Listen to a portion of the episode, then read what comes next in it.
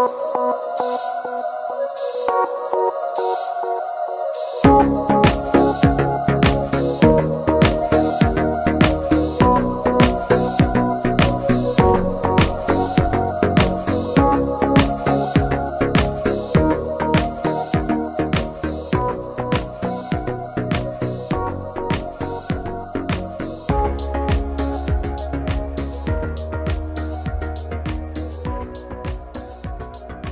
Bonjour les bulleux et les bulleuses, euh, bienvenue à nouveau dans la rubrique podcast de Dans nos bulles.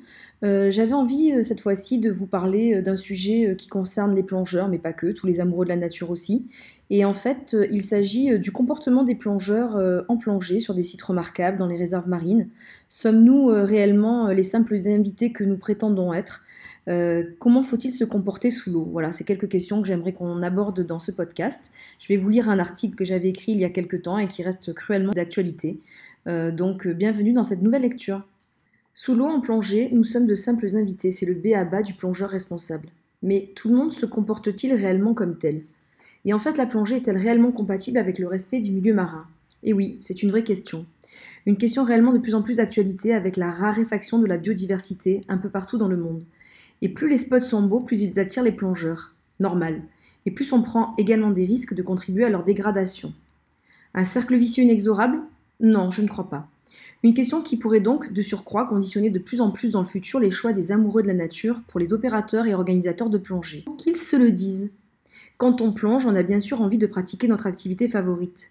Mais comme pour la marche en forêt, où c'est plus savoureux quand on y croise des champignons et des papillons, la plongée est évidemment bien plus mémorable quand on y découvre des poissons et des espèces sous-marines à observer et admirer. Et là, c'est réellement un euphémisme. J'ai bien dit observer et admirer, comme des invités que nous sommes supposés être.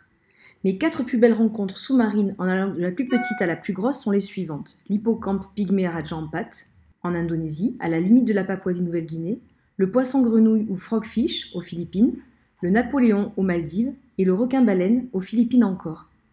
Et il y en aurait bien d'autres à décrire, mais voilà pour l'heure mes quatre chouchous indiscutables. Je vous renvoie d'ailleurs pour cela à la lecture de certains articles écrits dans le blog dans nos bulles. Pour autant, si de si belles rencontres ont été possibles, est-ce parce qu'il s'agissait d'endroits lointains et préservés, où peu de plongeurs s'étaient rendus, ou parce que des centaines de palanquets de plongeurs s'y étaient rendus, avant nous, avaient été respectueuses de l'environnement visité Eh bien, sans aucun doute un peu les deux, mon capitaine. Il est évident que le tourisme de plongée de masse n'aide hélas pas à la préservation des mers et des océans. J'en ai fait moi-même le constat amer sur certaines destinations, refaites à 5-6 ans d'intervalle à peine, avec une dégradation catastrophique des fonds marins. Pourtant, si on s'astreint au strict respect des règles du plongeur respectueux, et là encore je vous renvoie au blog parce qu'elles sont vraiment détaillées dans l'article, je pense fermement qu'en notre discret et amoureux des paysages visités, on peut, sur la pointe des palmes, comme nous le faisons quand nous sommes invités chez des personnes, chez des étrangers, se faire plaisir en ne dérangeant rien, ni personne, ni aucun poisson et aucune espèce.